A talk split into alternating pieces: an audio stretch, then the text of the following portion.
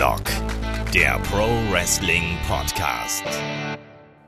Ja, hallo und herzlich willkommen zu Headlock, dem Pro Wrestling Podcast, Ausgabe 113. Heute mit der Review zu NXT Takeover Brooklyn Nummer 3. Die Veranstaltung vom SummerSlam und vielleicht auch die Veranstaltung, die besser wird als der SummerSlam. Äh, mein Name ist Olaf Bleich, ich bin euer Host und heute besprechen wir eben NXT Takeover äh, von der gestrigen Nacht. Und bei mir ist heute der Ulrich Steppberger von der M-Games. Einen wunderschönen guten Tag. Guten Tag. Und du hast heute ganz äh, entgegen deiner üblichen äh, Geflogenheiten, hast du den Event mal nicht live geschaut.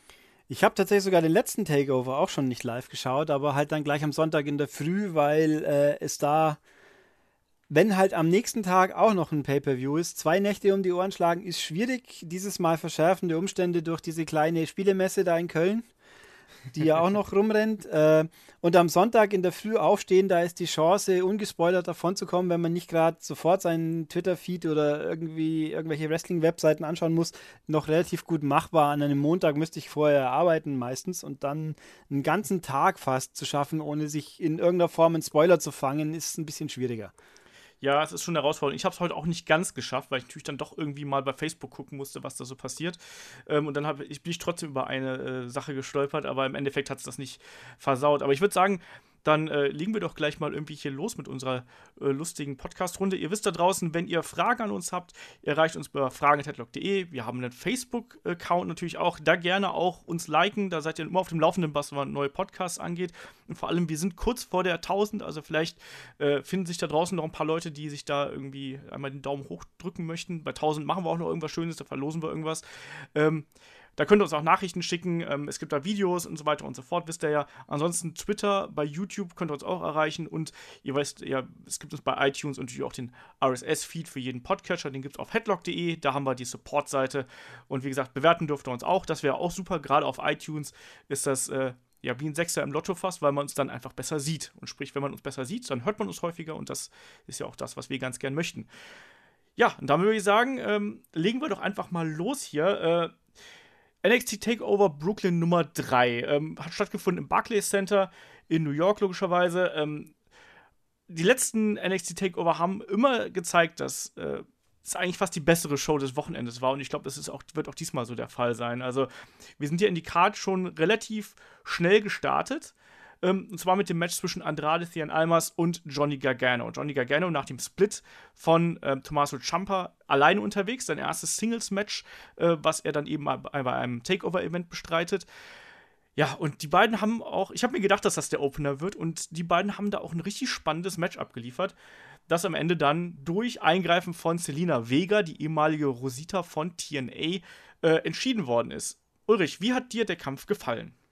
Der war super in, in Kurzform. der kürzeste einfach, Podcast der Welt. Ja, er war man könnte sagen, es war fast alles ganz super und ich bin absolut überzeugt, dass die ganze Veranstaltung, äh, da greife ich einfach mal vor, SummerSlam wird nicht annähernd so gut sein. Ich bin, glaube, wir können froh sein, wenn das beste SummerSlam-Match so gut wird wie das schlechteste von dieser Card. Uiuiuiui, ui, ui, das Was, aber hier. Nachdem diese Card aber mehr oder weniger fast durchgehend super toll war, wäre das auch schon sehr viel ja direkt, aber ich bin mal ich meine, die Erfahrung lehrt ja, dass im Main Roaster gute Sachen meistens durch irgendwelche saudummen Entscheidungen tödlich torpediert werden und nur die mittelmäßigen Sachen wie geplant abläufen, die sind dafür natürlich total mittelmäßig und bei Takeover gibt es gefühlt nie mittelmäßige Matches. Ja. Wie, wie, du, wie bist du an diesem Event drangegangen? Also ich habe ja eigentlich gedacht, also als ich die Karte gelesen habe, dachte ich so, ja, das müsste ja eigentlich so ein solider NXT-Event werden, also für NXT-Verhältnisse. Und ich habe mir eigentlich nicht viel davon versprochen. Und also bereits dieser erste Kampf hat für mich eigentlich gezeigt, so, alter Schwede, die legen aber hier mit Vollgas los. Also, wie war deine Grundeinstellung zu dem Event? Also bei NXT, gerade bei den Takeovers, also zumindest bei den Takeovers, die wöchentlichen Shows sind ja ein bisschen anders aufgebaut. Bei den Takeovers, selbst wenn jetzt nichts dabei ist, wo ich sofort sage, boah, das will ich unbedingt sehen, habe ich ein Grundvertrauen darauf, dass es doch so gut ist, dass ich mich hinten nach damit gut unterhalten habe. Ja. Selbst bei Matches, die für mich so hm, sind, dann gehe ich davon aus, wirklich schlecht wird keins sein und sie machen keinen Unsinn und irgendwas passiert dann schon vielleicht, was cool ist oder zumindest ist es toll aufgebaut und ist es ja auch. Es war halt auch diesmal wieder so und äh, Johnny Wrestling mag ich sehr gern, den, den Almas mag ich auch sehr gern. Auf, der hat zwar bisher nie in irgendeiner Form irgendeine wie soll ich sagen, eine Rolle spielen, eine wichtige Rolle innehaben dürfen. Aber was er im Ring gemacht hat, hat mir bisher immer gefallen. Dass die zwei dann zusammen was abliefern können, was toll ist, da war ich mir sicher. Es hatte, ging ja um keinen Titel und nichts, es war halt einfach ein Match. Aber dass, dass das toll werden würde, da war ich sehr optimistisch und das haben sie auch voll und ganz erfüllt. Und ich bin auch ich, ich, ich gehe jetzt mal so weit zu sagen, wenn man schon einen Screwjob quasi am Schluss machen muss, mit äh, dem, dem, der ja ein bisschen erwartbar war. Das, mhm. Da habe ich auch, dass, dass Thomas, Tommaso Ciampa nicht komplett außen vor bleibt, in Anführungszeichen. Dass der irgendeine Rolle spielen muss, dass, und dass Johnny Gargano vielleicht nicht gewinnt, damit konnte man auch vielleicht rechnen. Aber wenn man es schon so macht, dann war das, fand ich perfekt, weil es war wirkungsvoll, prägnant und nicht überzogen.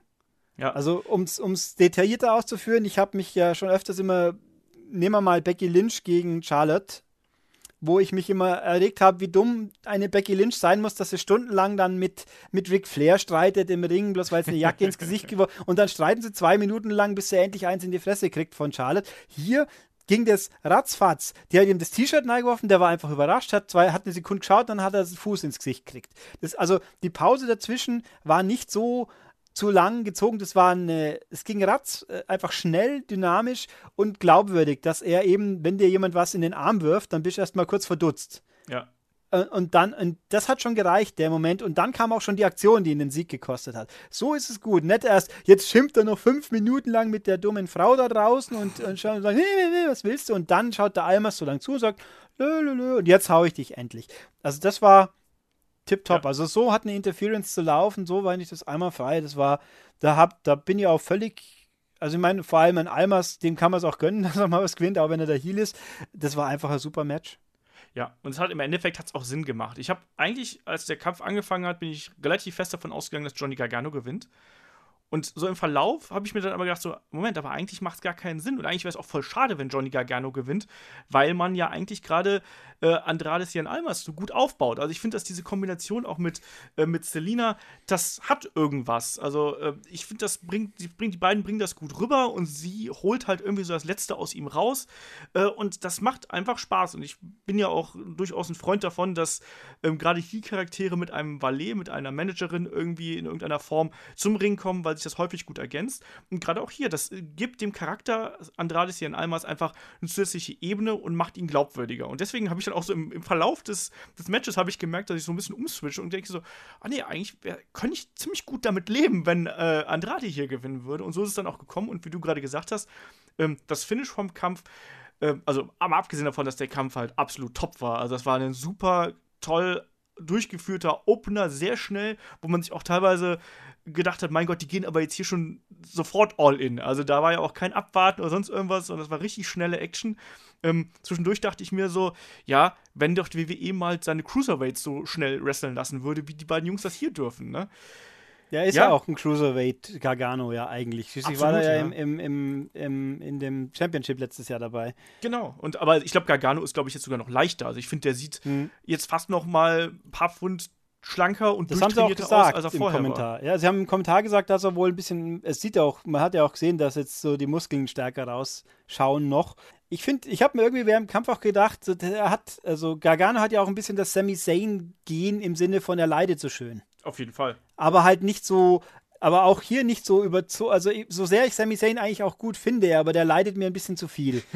der leidet immer so unfassbar und so, aber ein, ein Gargano, der schaut immer so, als ob er jetzt total weggetreten ist. Also halt, genau. halt, weil er, also wenn dem jemand in die Fresse haut, dann schaut er auch so aus, als ob er es gespürt hätte und nicht so, oh, ich wälze mich stundenlang und weiß der Henker was. Das dachte ich ähm, mir übrigens in der einen Szene auch. Da habe ich mir gedacht, so, ah, das ist, da ist wieder der glasige Blick von Gargano. So, genau, weil der kann, kann irgendwie super. so schön in die Ferne gucken. So. Ja, aber das Einzige, was ich, also, weil ich hier gerade äh, zur, zur Gedächtnisstütze mir auch wieder nebenbei noch im Internet aufgerufen habe, das Bild, wo am Schluss von dem T-Shirt so, so weggerobbt, so äh, wie ja. von einer giftigen Schlange. So, das war ein bisschen über, übertrieben, aber lustig. Also hat gepasst. Ja. Das war, nein, also es ist einfach äh, super. Also das war tipptopp. Ja, war ein tolles Match da gab es überhaupt nichts zu sagen. Die Stimmung war ja auch toll. Also besser geht nicht. Ähm, weil ich hier gleich kurz noch reingerätschen, ist, bevor, bevor ich es nachher noch neu worke, so mal noch mal ansehen. Ich habe die Pre-Show diesmal tatsächlich auch weitgehend übersprungen, die ja kurioserweise eine Stunde gedauert hat, statt eine halbe. weil sie das quasi als verkappte SummerSlam-Auftaktgeschichte auch hatten, weil da waren irgendwelche ehemaligen NXT-Größen jetzt aus dem Main-Roster, Main -Roster, so wie Sasha Banks und äh, Big E haben ein bisschen ihren Senf zugeben dürfen. Und, und Corey Graves war in der Pre-Show. Also der hatte aber leider, ein Corey Graves hat nicht gereicht, dass ich mir die Pre-Show deswegen eine halbe Stunde länger anschauen wollte. und das und, noch nicht mal bei dir als Corey Graves nein, Number und, One Fan. Und, äh, aber es war auch Sam Roberts da, der negiert natürlich wieder viel.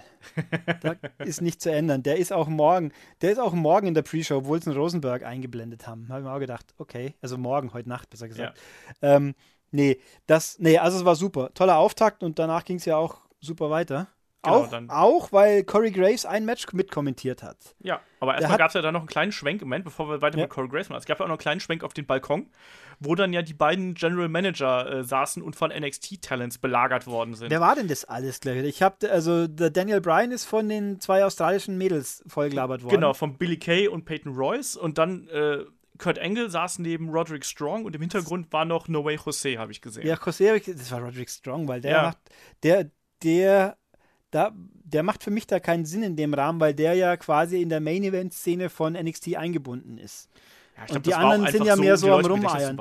Ja, aber es war, glaube ich, einfach nur so, um die Leute im Gedächtnis zu behalten und die nochmal so reinzuwerfen irgendwie so. Ja, José hat nichts zu tun haben. Gut, José war verletzt, aber den hat man, der, den fand ich, der ist ja eigentlich auch super. Der kann ja was, der hat ein seltsames Gimmick, aber der kann halt auch was. Aber gut, mal schauen, wann sie den wieder irgendwie ein bisschen mehr ein, binden. Ich, ich finde es halt ganz interessant, weil man natürlich damit schon so ein bisschen andeutet, dass nochmal was passiert und dass die General Manager nach neuem Talent suchen und so. Also ich glaube halt schon, dass da jetzt nach dem SummerSlam nochmal was passieren wird und dass man da nochmal äh, neue Leute hochholen wird. Und das war dann eben so der, der erste kleine Cliffhanger, sage ich mal. Ja, dann. Das fand ich ganz gut. Und äh, dann ging es weiter mit dem Tag Team Match. Aber bevor das losging, dann kannst du mit Corey Graves weitermachen. Corey Graves durfte eben das nächste Match mitkommentieren. Es war nicht der einzige Gastkommentator. Nachher kommt ja noch einer. Fand ich die Logik, warum? Also bei Corey Graves hat sich ja noch einigermaßen begründet, weil der ja mal früher Tag Team Champion war in NXT. Wobei auch da nochmal diese eine, das habe ich aus der Pre-Show gesehen. Auch Neville war zu Gast in der Pre-Show. Ja, und dann haben sie hinter im Publikum, saß der richtig, auch und hat grimmig geguckt. Ja, und der hat auch in der Pre-Show grimmig geguckt und hat dann so sinngemäß gesagt, ja, er, da ging es dann um Tag-Team eben, ja, auch er weiß ja, wie das so ist, wenn einem der Tag-Team-Partner in den Rücken fällt und nebenan sitzt Corey Graves so, äh, mh, hm, ganz schuldbewusst dran und sagt, ja, das war damals und so, und das fand ich ganz witzig. Aber so am Rande für Leute, die damals auch schon zugeschaut haben. Immerhin. Äh, ne, der durfte es mitkommentieren und ich muss sagen, äh, ich meine, Moro Ranallo ist ja an sich ganz gut, auch wenn er diesmal ein paar Mal oft die Namen verwechselt hat. Ja. War auffällig und Nigel McGuinness ist ja auch ganz okay und äh, Percy Watson ist halt da. Aber nicht aktiv scheiße, sondern nur völlig überflüssig. aber, aber mit Corey Graveston war es gleich ganz andere Ebene nochmal. Ja, das ist einfach, die, die haben sich, die ergänzen sich halt einfach gut. Mauro Ronello ist ja immer so ein bisschen der, der Hype-Bro, ne, der da gern äh, dann auch bei den großen Aktionen extrem reinbrüllt, aber Corey Grace hat einfach auch nochmal eine besondere Art, um bestimmte Aktionen dann eben äh, zu akzentuieren und zu betonen. Und deswegen, ich fand das auch hier eine gute Ergänzung. Mir war es tatsächlich ein bisschen zu viel, dass man zwei extra Kommentatoren während einer Veranstaltung reingeholt hat. Ne? Also nichts ja. gegen Jim Ross, aber das war mir so es ist mir vielleicht ein bisschen zu gewollt besonders gewesen, um es mal ja, so auszudrücken. Also vor allem, weil halt das Match, ziehen wir es halt kurz vor, Jim Ross hat kommentiert bei Alistair Black gegen Hideo Otami. Ja. Äh, ich sehe den Punkt nicht, warum Jim Ross hierfür sein musste. Weil es ein Slobberknocker war, vielleicht. Aber, äh, ja, ich glaube, das war es, ja. Aber, Weil es ein hard-hitting äh, Styles-Clash gewesen Aber ist, ich sage jetzt mal, wäre es jetzt zum Beispiel ein UK-Championship-Match gewesen, was auch ganz gut hier reingepasst hätte, weil damit man die armen Leute überhaupt mal wieder sieht, so ungefähr. ähm, da hätte er dazu gepasst, weil er auch de, das Tournament gemacht hat. Ja. Aber egal, also Jim Ross war auch gut, das für auch das kurz. Ich fand, der hat nicht gestört, der hat das sogar wirklich was gebracht bei dem Match ein bisschen, aber äh, wenn er nicht gewesen wäre, äh, wäre es auch nicht schlimm gewesen. Aber egal, wir waren ja jetzt beim Tag Team Match erst. Genau. Noch. NXT Tag Team Title Match zwischen Sanity und den Authors of Pain, begleitet von Paul Ellering. Und natürlich bei Sanity war natürlich auch Nikki Cross dabei. Und der Kampf ging direkt sehr schnell los. Also sprich, beide Teams haben sich erstmal äh, quasi nach dem Einzug der Authors ging es direkt zur Sache. Die Authors übrigens mit einem merkwürdigen Outfit, oder?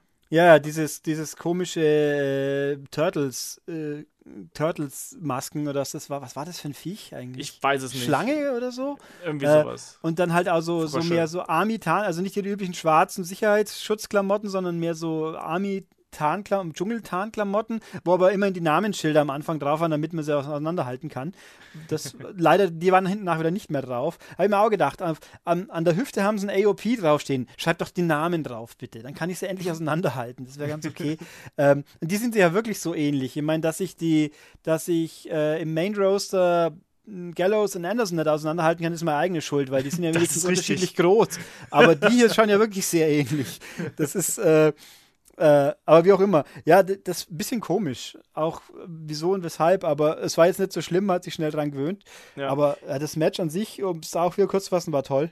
Ja, das hat auch äh, riesig Spaß gemacht und es ging, wie gesagt, es ging halt schnell los und dann kam ja auch die große Überraschung, ähm, weil ja äh, Killian Dane aus dem Match genommen worden ist und stattdessen Eric Young eingewechselt worden ist.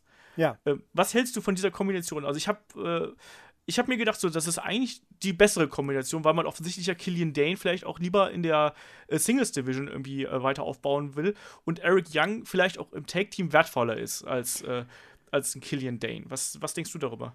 Ähm, ich weiß es, also ich finde das den Gedanken hatte ich jetzt so ehrlich gesagt nicht. Ich finde es schon okay, wenn Dane und äh, Wolf zusammen das Team bilden. Die Frage, ich hätte halt eher so die, die Freebirds-Logik in der ganzen ja. Geschichte eher gesehen, wie halt auch bei New Day, dass man halt einfach die durchrotiert. Ich meine, dass Nikki Cross als äh, eine eigene Rolle spielt, ist ja logisch. Wie soll es auch anders gehen?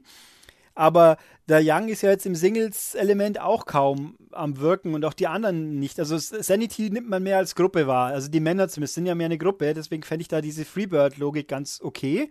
Und deswegen fand ich das auch ganz cool, dass jetzt Young mal hier wieder einen größeren Rahmen einnimmt. Äh, ich habe, es gibt ja wohl die These, man hat den genommen, weil man den halt besser rumwerfen kann wie den fetten Brocken. Äh, was auch für die, für die AOP besser funktioniert. Stimmt ja auch alles. Ja. Ähm, also ich fand, das, ich fand das eine coole Überraschung, dass es so passiert ist und dass es erklärt haben, wieso es eigentlich geht. Fand ich auch gut. Dass natürlich dann Dane nicht einfach weg ist, das war ja auch klar, dass die genau. weiter im Ring rumgammeln. Was, also was mich an dem Match aber am meisten fasziniert hat, war ja doch, dass ich jetzt endlich mal verstanden habe, dass Alexander Wolf irgendwie relevant sein kann, so ungefähr. Ja. Also ich habe bei diesem Match gejubelt. Ne? Also ich, Alexander Wolf, klar, kenne ich seit Ewigkeiten, seitdem er bei WXW ist und habe ihn da quasi seinen ganzen Weg verfolgt, also von der ganz blassen Zeit, muss man sozusagen, wo er halt einfach nur ein, ein blonder Junge aus dem Osten war, der gut wresteln konnte, aber eine Ausstrahlung von einem Toastbrot hatte, bis er sich dann halt gesteigert hat, ähm, wo er fantastische Matches abgeliefert hat mit Leuten wie äh, ähm, Yoshito Sasaki oder ach, keine Ahnung, ähm, ne, wie heißt der, Eddie Edwards oder sonst irgendwas und hinterher auch gegen, äh, gegen Generico eben den Titel gewonnen hat, also gegen Sami Zayn. Ähm, man konnte diesen Aufstieg von, von, ähm, von Axel Tischer, Alexander Wolf, konnte man halt eben sehen und das ist immer toll, weil man eben dann so dabei ist, wenn jemand die nächste Stufe geht. Und ich habe das mache ich selten. Ich habe wirklich dann die Arme in die Luft gerissen, als, als dann am Ende der, der Titel gewechselt ist. Und ich fand auch, dass ähm, Alexander Wolf hier der MVP dieses Kampfs war. Ich finde, der konnte zum ersten Mal richtig zeigen, was er kann und was er drauf hat. Der hat am Anfang viel eingesteckt und am Ende hat er dann auch endlich mal seine Trademarks auspacken dürfen. Also von den, äh, vom T-Bone Suplex über den äh, German Suplex bis hin auch zu dem äh, Flying Forearm, Flying Clothesline vom Top Rope. Also das hat richtig Spaß gemacht, ihm zuzugucken und hat das erste Mal das Gefühl gehabt, so, okay, Alexander Wolf ist jetzt nicht nur einer von dreien, sondern der kann auch mehr und der kann auch richtig glänzen bei NXT. Und das hat mir nämlich bis jetzt noch gefehlt. Und das war super. Also ich fand, das war echt eine, eine Breakout-Performance für mich. Vielleicht auch, weil ich besonders auf ihn geachtet habe. Aber ich glaube auch, dass er zum Beispiel neben dem Killian Dane eher untergegangen wäre. Ja, das ist äh, eben Dane und Young. Ich meine, Young ist ein namhafter. Den gibt es halt schon länger, logischerweise, wenn auch nicht in der WWE.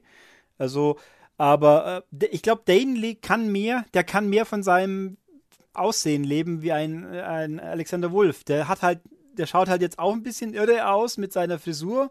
Okay, und, und das Outfit ist ein bisschen schräg, aber der, der, der Dane ist halt ein haariges Monsterbär. Ja. Haariger Bärmonster, vor allem haarig, was ja auch nicht so, so viele sind in der Branche heutzutage, zumindest nicht bei WW. Also da, der, äh, und äh, deswegen wirken die auch, die müssen nicht so viel durch anderes überzeugen, weil sie auch so schon ein bisschen mehr Alleinstellung haben. Aber jetzt hat hier Wolf, der hat jetzt gezeigt, er kann halt auch was, was wir eben als Nicht-WXW-Schauer ne, nur so aus von Hörensagen kennt. Und jetzt habe ich gesehen, boah, der leistet was richtig. Es ist Genau. cool, der kann was, der hat das hier verdient. Und ich meine, die AOP waren ja eigentlich, die sind ja, die sind eigentlich auch richtig gut, was, man, was ich nie gedacht hätte, wie die das erste Mal gesehen habe. Die, ich habe eigentlich noch kein Match mit denen gesehen bei irgendeinem Takeover, das nicht gut war. Die waren Ja. immer gut. Das heißt, die müssen dazu ja auch beitragen, weil ohne, ohne nur mit einer guten Hälfte allein kann man auch nur begrenzt viel Ja, und, retten. wir, und wir haben oft gezweifelt. Ich weiß, dass wir. Ich meine, wir begleiten ja die Karriere von äh, den Authors of Pain eigentlich, glaube ich, jetzt inzwischen schon das, die ganze Zeit über. So, so lange sind sie ja noch nicht dabei. Aber wir haben oft an denen gezweifelt, so, ah ja, ob die das können, so, können die ein Leitermatch machen, können die so ein gutes Einzelmatch abliefern. Und die haben jedes Mal war das ein Top-Match. Und man kann Ja. halt sagen, die sind zwar hier und da ein bisschen rough around the edges, also manche Aktionen sehen halt schon rau aus. Aber das ist ja auch vollkommen okay, sage ich mal. Also ich muss da nicht im Ring stehen und muss das über mich ergehen lassen. Sie haben offensichtlich bis jetzt noch keinen verletzt oder sonst irgendwas. Ähm, und die strahlen was aus und liefern immer ab. So. Ja, und die Frage ist jetzt natürlich, wie es für die weitergeht. Wobei ich auch hier mal, äh, bevor das, ich fand ja, das, das ist, ich hätte jetzt nicht gerechnet, dass sie den Titel verlieren. Ich hätte es nicht gedacht, weil ich auch mein Sanity ist halt eine. Sanity braucht den Titel nicht zwingend. Es ist gut, dass sie ihn haben, weil dadurch werden sie legitimiert mehr.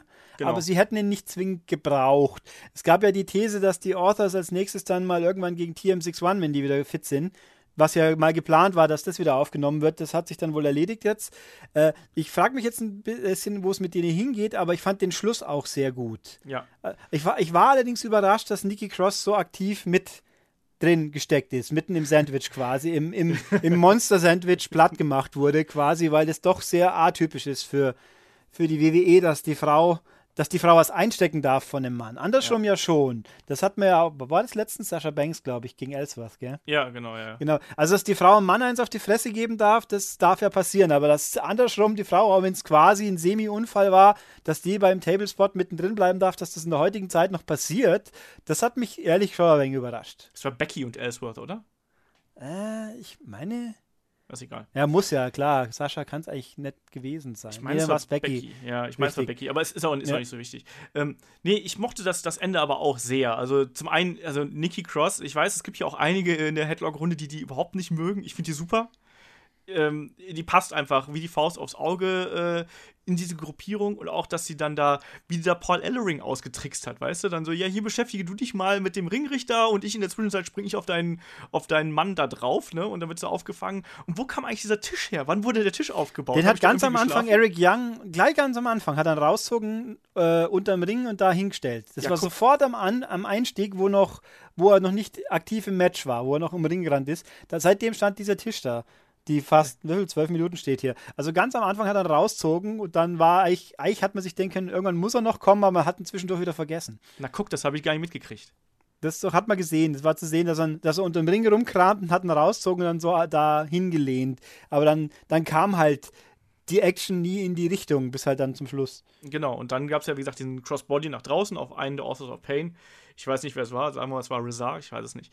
Ähm, und dann, der, der fing Nikki dann auf und äh, dann kam eben Killian Dane und sprang die beiden einfach über den Haufen und dann eben durch diesen Tisch. Und diese Ablenkung konnten dann Wolf und ähm, Eric Young im Ring nutzen, um diesen Assisted Neckbreaker dann da zu zeigen. Ähm, auch ein guter Finisher, wie ich finde. Ähm, das ist eine Aktion, die man äh, gerade mit, mit den Leuten, die sie halt durchführen, kannst du auch mit jedem anderen, jedem Gegner durchführen. Sieht wuchtig aus und absolut glaubwürdig und ja, ich habe mich tierisch gefreut für ähm, Sanity und im Speziellen natürlich für Alexander Wolf, weil das ist der erste deutsche Wrestler, der bei WWE einen Titel gewinnt. Das muss man nicht auch mal wegstecken, wenn man jetzt mal äh, nicht sagt, ah ja, Moment, WCW ist doch auch jetzt irgendwie WWE inzwischen, ne? also Alex Wright zählt da jetzt auch nicht wirklich rein, aber ist der erste Deutsche. Und das ist schon super. Und äh, wie gesagt, lang, lange den guten Axel äh, mitverfolgt.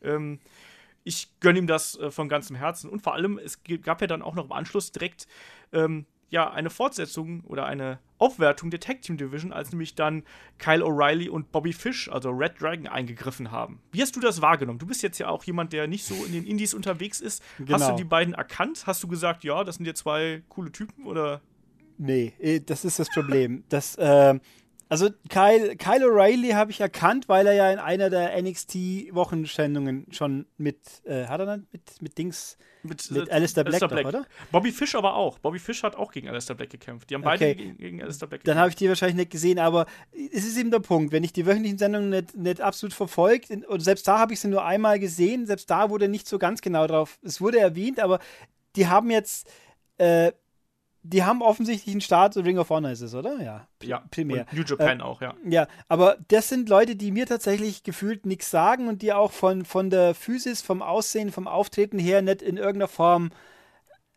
wie soll ich sagen, äh, auffällig sind. Deswegen äh, musste ich mich darauf verlassen und ich musste ihnen halt glauben, was die Kommentatoren sagen, das ist eine Sensation, dass die jetzt da eingreifen. Wobei da natürlich, die waren ja eigentlich eh schon da und jetzt kommen sie halt raus und hauen mir auf die Fresse. Also so, was ist eigentlich so die ganz große Überraschung, dass jemand, der schon im Roaster ist, dann jetzt vielleicht hier auch mal sich einmischt. Äh, also ich kann die halt als, das Tech-Team kann ich sie noch viel weniger einschätzen, weil ich sie ja bisher beide bloß in einem Einzelmatch gesehen habe. Also es, da das Feld, das hat, wobei ich natürlich Bobby Root vorher auch nie gesehen habe, aber den haben sie vom, von der Art des Einführens her, kam der mir gleich irgendwie, ich weiß nicht, gewichtiger vor. Ja. Also, also, ich kann das, das, zu diesem Zeitpunkt der Card kann ich das verstehen. Ich fand das auch so ein bisschen also ich habe mich gefreut, die beiden wiederzusehen, weil ich die beiden auch kannte. Ich war jetzt aber auch nie der super Kyle O'Reilly und Bobby Fish-Fan. Ich finde, das sind beides gute Leute. Ich finde aber gerade Kyle O'Reilly auch manchmal, dafür werden mich jetzt die Leute hassen, ich finde ihn manchmal ein bisschen overrated, weil einfach weil er ähm, zwar, der ist super gut im Ring, aber ich finde, ich finde, dass er von der Mimik her extrem Achterbahn fährt. Also ich finde, dass er seine Mimik viel zu überzogen ist und ich hoffe, das treibt man ihm so ein bisschen aus. Ähm, und Bobby Fish mag ich auch sehr gern, aber so als Team finde ich die beiden dann schon gut, dass sie jetzt diese Division ergänzen und sie können ja quasi jetzt auch dann diese Lücke füllen, die ähm, Gargano und Ciampa hinterlassen haben, nämlich diese Lücke von zwei schnellen, agilen Indie-Leuten, die halt eben einen anderen Stil fahren, als die doch eher kraftvollen Authors und dann eben auch die bekloppten Sanities. Ne? Das also, ist aber auch dann natürlich komisch, weil wenn ich die gegen Alistair Black in den Ring stelle, da komme ich nicht auf die Idee, dass das nicht irgendwelche Kraftömmels sind, die, die mehr auf Technik gehen, wie auf äh, wie soll ich sagen, Impact. Also ich, ich habe auch, wieso, wieso heißen die Red Dragon? Ich kapiere die Logik nicht. Äh, das ist, muss man mir alles erst noch erklären, sage ich jetzt mal. das, warum, äh, sofern sie natürlich überhaupt Red Dragon heißen jetzt dann, das haben sie, glaube ich, nicht gesagt. Also, sie haben, äh, doch, glaube ich schon. Ich glaube, sie haben es gesagt. Sie haben auch den Finisher, äh, also den Chasing the Dragon, diesen ähm, äh, okay. Brainbuster in den Kick rein, haben sie auch so genannt. Also ich glaube schon, dass die bei dem Namen bleiben werden. Ja, dann gucken wir halt mal. Also ist alles ein bisschen, das aber ist ich halt. jetzt auch nicht im Kopf, warum, warum The Red Dragon heißen. Aber um mal so ein bisschen aufzuführen. Also sie waren zweifach IWGP Junior Heavyweight äh, Champions. Sie waren, also sowohl Kyle O'Reilly als auch Bobby Fish haben bei Ring of Honor Einzeltitel gewonnen. Kyle O'Reilly war Ring of Honor äh, World Champion und Fish war halt äh, Te äh, Television Champion und die beiden zusammen haben dreimal die Tag Team Championships bei Ring of Honor gewonnen. Also das war ein, ist ein sehr erfolgreiches Tag Team und haben aber beide auch ähm, im Singles-Bereich und im äh, Independent-Bereich eben da auch äh, ihre Fußstapfen in Amerika hinterlassen, auch in, in Japan. Das sind mhm. gute Leute. Ich bin jetzt halt mal gespannt. Ich, ich fand diesen ersten Auftritt, da habe ich mir auch gedacht, so ja, kann ich mit leben. Aber ihr müsst, was du gerade schon gesagt hast, aber ihr müsst mir doch erklären, warum die gefährlich sind. Weil so von der Statur her hat mich das jetzt, ist das eben eigentlich zu wenig. Ne? Aber ich finde, dass man dann eben zum Ende der Show diesen Faden nochmal gut aufgenommen hat, um das dann zu erklären. So, ah, deswegen so. Und plus, ich habe irgendwo, kommt ja nachher auch noch mal was, äh, momentan schon wieder das Gefühl, wenn sie nicht bald ein paar Leute wegbefördern, dann sind einfach viel zu viele für diese eine Stunde in der Woche. Ja, das wird was, aber auch passieren. Ich glaube auch, dass da einige gehen werden. Ja, wobei dann sitzen sie im Main Roaster und versauern da wieder. So jetzt wie ein, ein Ty Dillinger, der wäre ja auch besser bei NXT aufgehoben, weil da war da große Nummer und bei bei SmackDown ist man froh, wenn man in der Pre-Show mal sieht. Obwohl er eigentlich, obwohl, wenn sie ihn jetzt mit Sami Zayn koppeln sollten, das wäre schon gar nicht so uncool. Ähm, nee, also das ist da, da sind mal ein paar zu viele Leute irgendwie gerade. Auch jetzt, du hast ja jetzt äh, in der Main-Szene, du hast, äh, du hast einen Bobby Roode, du hast einen Drew McIntyre, du hast einen Roderick Strong, du hast ja eigentlich Alistair Black, muss ja auch da mal irgendwann auftauchen, weil wieso hat man sonst? Dann äh, und dann jetzt die zwei noch, theoretisch, dann vielleicht noch mehr und dann, äh, äh, also, ja, alles, alles ein bisschen viele. Wobei man ja, ja aber wobei Außer man sie machen einen sekundären Titel auch nochmal. Dann, dann sage ich, fällt auch nee. noch, ist okay. Auch, nee, nee, nee, nee. Naja, wieso nett? Ich meine. Weil, weil ich finde, ich finde, dafür ähm, ist das Roster nicht groß genug. Irgendwie, das, es wird ja auf kurz, auf lange oder kurz oder lang wird es ja darauf hinauslaufen, dass wieder Leute hochrücken. Also ich glaube zum Beispiel, dass ein Bobby Root nicht mehr lang bei NXT bleiben wird. Wahrscheinlich, aber auch beim, wobei man auch guckt, wenn du schaust, äh, gefühlt haben die bei NXT mehr Frauen, die man in den Ring stellen könnte, wie bei SmackDown, sage ich jetzt einfach mal. Und da siehst du aber auch immer gefühlt bloß zwei Stück am, auf einmal. Oder wenn du ganz viel Glück hast, drei oder vier. Ich meine, wann habe ich denn letzten Mal die Peyton Royce und die Billy Kay aktiv auch, gesehen? Ja, aber die, bei der letzten Show.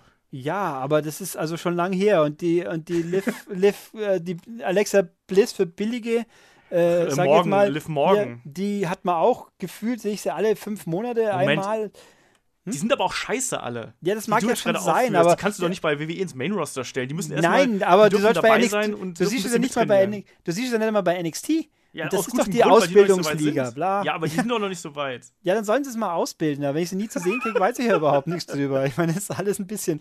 Also inzwischen die Leute, die ich bei NXT sehe, das sind immer, also die, es werden immer mehr Leute, die von außen dazukommen, was ich ja, was ja auch nicht schlecht ist. Das sind ja gute Leute. Aber da, da bleibt mir ein bisschen so hängen, wo sind jetzt die Eigengewächse? Wenn ich mir jetzt die Card anschaue, wer ist denn da ein Eigengewächs gefühlt? Die Authors of Pain. Ja. Die Authors of Pain, das war's, aber alle anderen sind von außen gekommen. Ja. Das, das ist, ich meine, das ist toll für die Show. Die Show war, wird dadurch super, aber irgendwo bleibt halt so, wenn ich den Leuten erzähle, wie toll ich beim Performance Center groß werde, wenn alle Leute, die eh schon vorher was geleistet haben, in Samoa Joe, würde ich ja lachen, wenn mir jetzt jemand sagt, der ist jetzt erst durch den Performance Center WWE-tauglich geworden. Das, das glaubt doch auch keiner. Also, äh, und auch bei, bei Drew McIntyre, wo sie ja auch Wert drauf legen, dass er die fünf Jahre, wo er weg war, quasi die Nummer geworden ist. Der braucht es also quasi gar nicht mehr. Äh, egal. Wurscht. Jedenfalls, tolles Match, gute Sieger, neue Leute, prinzipiell gut, auch wenn sie mir die Wirkung bei mir erst noch entfalten müssen. Ja, das denke ich mal kommt aber noch. Also, wir sprechen ja gleich nochmal drüber, ähm, was dann da zum Ende passiert ist. Aber ich glaube, ähm, das wird schon funktionieren mit denen. Ich, ich weiß nicht, ob Fish und O'Reilly im Main Roster funktionieren, aber ich glaube, dass die bei NXT eine, eine große Nummer sein können und dass die auch gute Matches da äh, abballern können. Äh, egal ob jetzt mit den Authors, mit äh, Sanity oder dann auch vielleicht mit TM61 oder sonst wem. Und die Heavy Machinery gibt es ja auch noch, Och, die, ach, die sie ja eigentlich auch aufbauen wollten, hat man das Gefühl. Äh, außerdem gibt es ja noch die Street Profits, haben sie jetzt auch Fernsehpremiere draufgesteckt. Also Tag-Teams. Es gibt gefühlt bei NXT mehr Tag-Teams wie bei den anderen zwei zusammen. Also welche, die man wahrnimmt, sage ich jetzt mal ganz blöd. Also bei SmackDown ist ja endgültig bitter und bei Raw löst sich ja auch alles ein bisschen auf, hat man den Eindruck. Aber ja, wegen ne glaube ich auch, dass die Außers über kurz oder lang eben auch hochrücken. Wobei natürlich, was passiert mit denen dann? Wenn sie, lassen wir sie zu SmackDown gehen, weil bei Raw würde ich mich wundern ein bisschen, oder? Wobei natürlich, dass jetzt die, die armen Schweine von Revival schon wieder im Arsch sind, das ist natürlich schon bitter.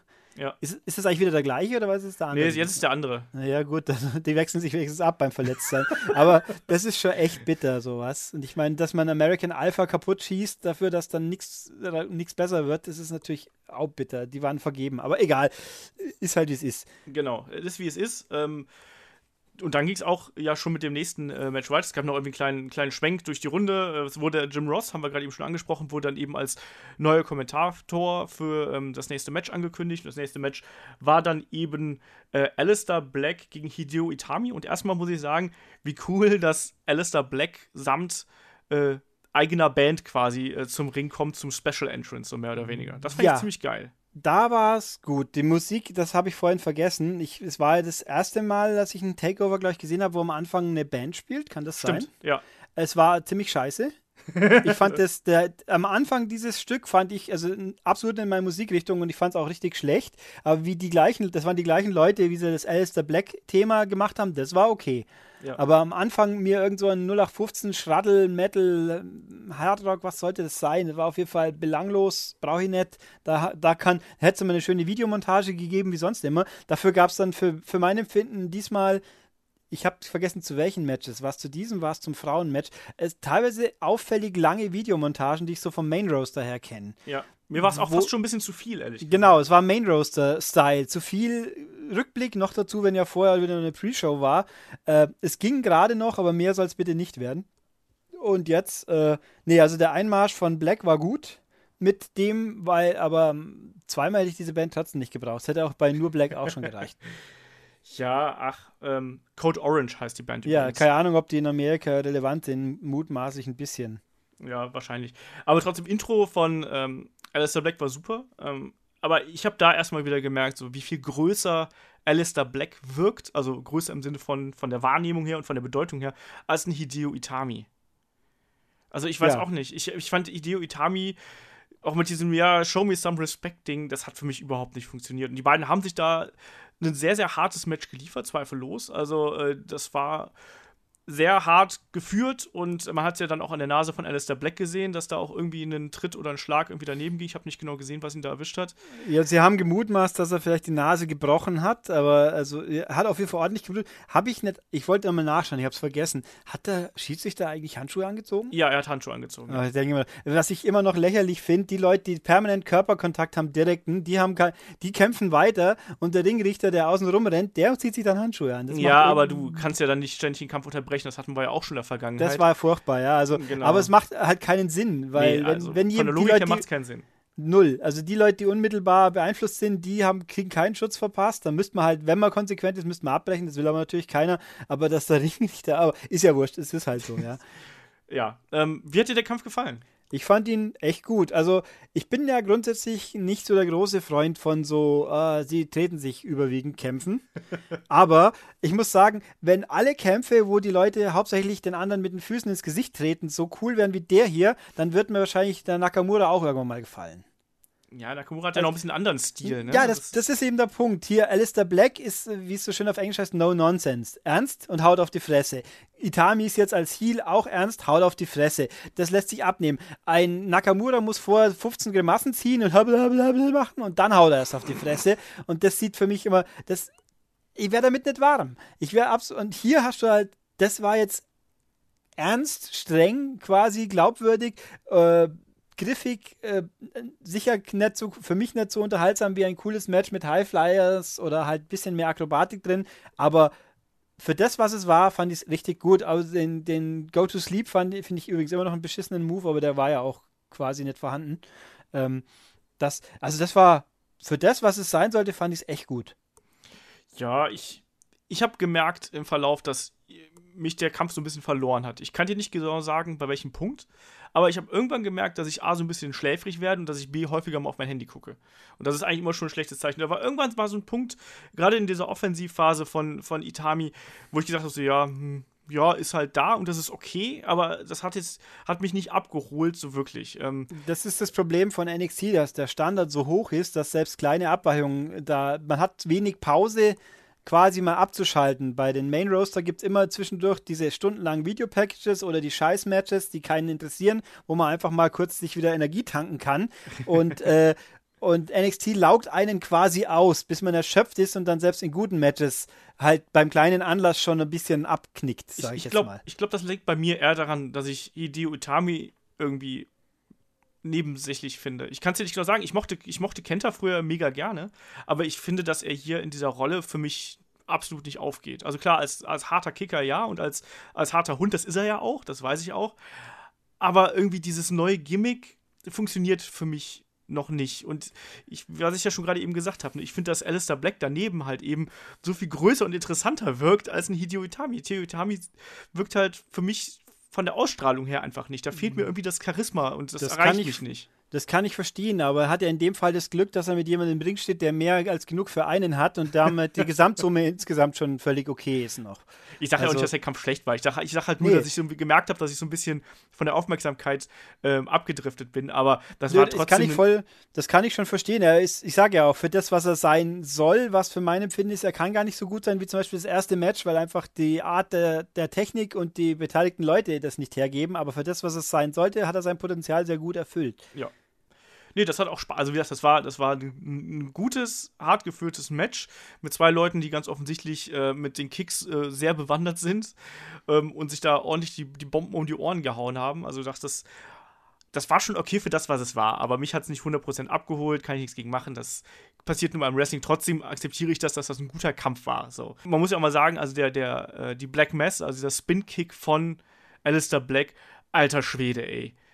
Das ist ja wohl ein geiler Tritt einfach, oder? Ich denke mal, wenn man den, den kann man ja gar nicht abfedern richtig. Wenn du den ins Gesicht kriegst, schon falsch halt einfach um. Also, was soll man auch sonst machen? Der, also, der ist 100% glaubwürdig einfach, oder? Ja.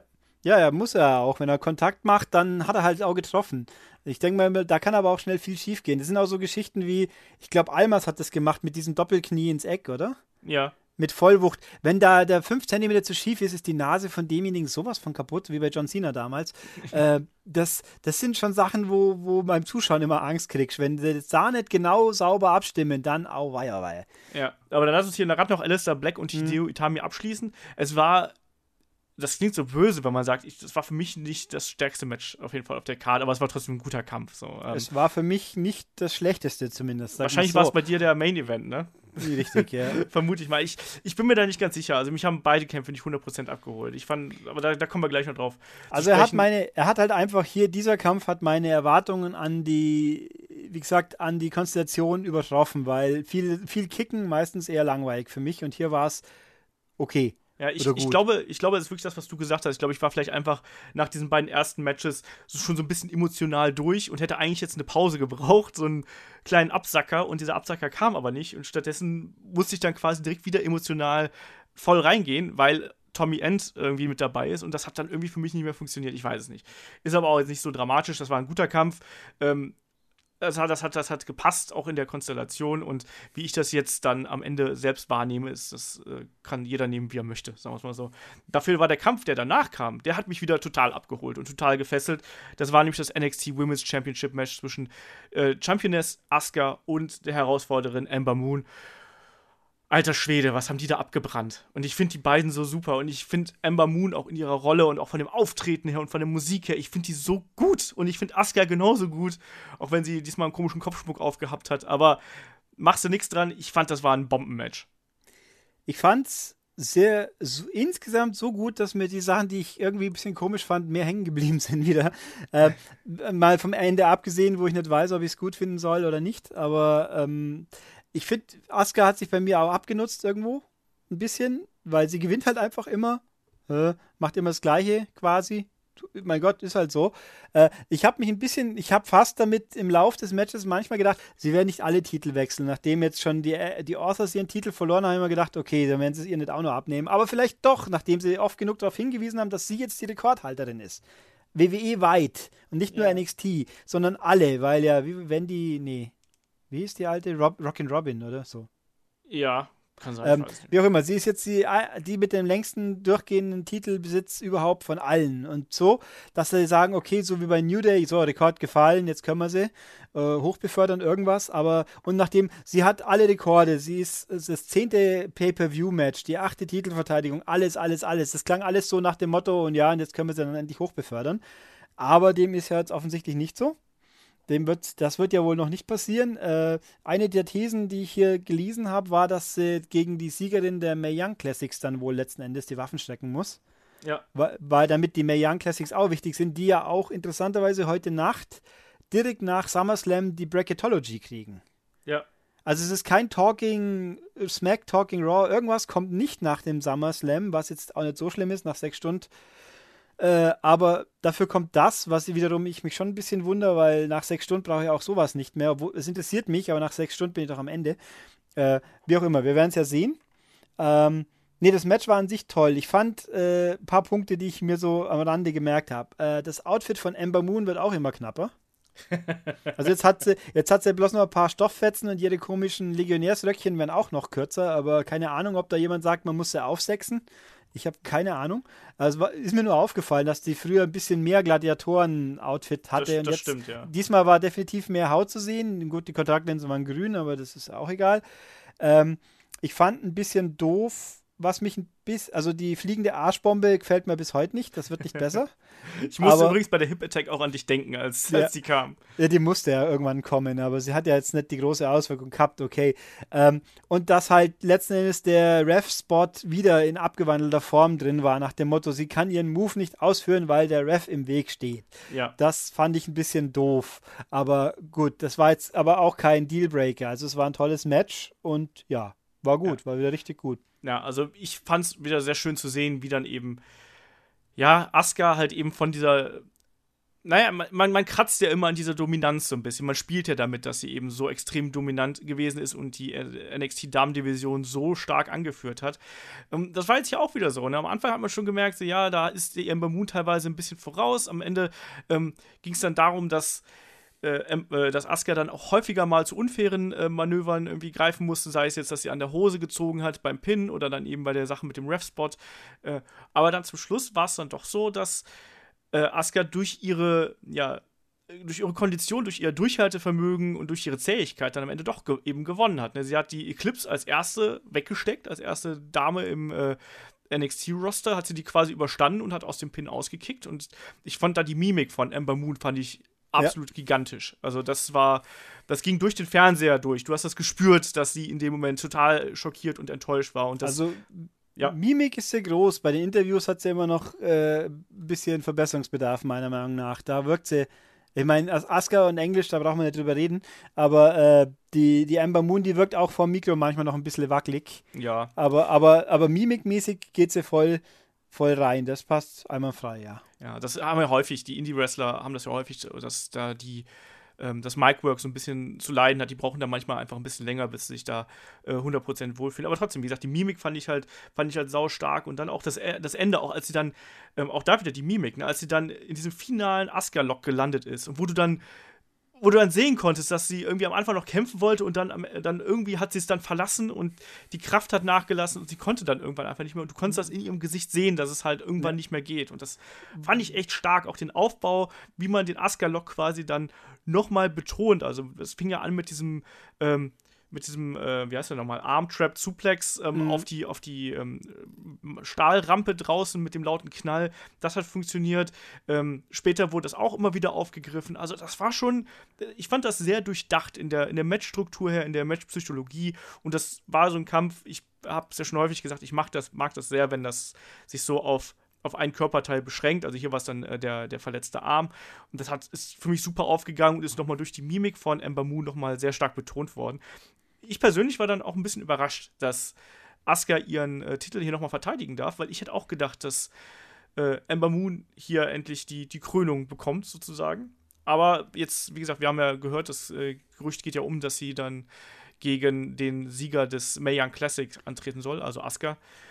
Und äh, auch nichts dagegen. Ich wollte gerade sagen, Mae Young Classic spoilern wollen wir jetzt nichts, oder? Nö, besser nicht, denke ich. Nee, nee, nee. Also ich habe, ich weil, hab, weil ich mich über mein das äh, theoretisch, wer es nachlesen will, sagt man so, man kann ja schon rausfinden, wer das Finale bestreiten wird.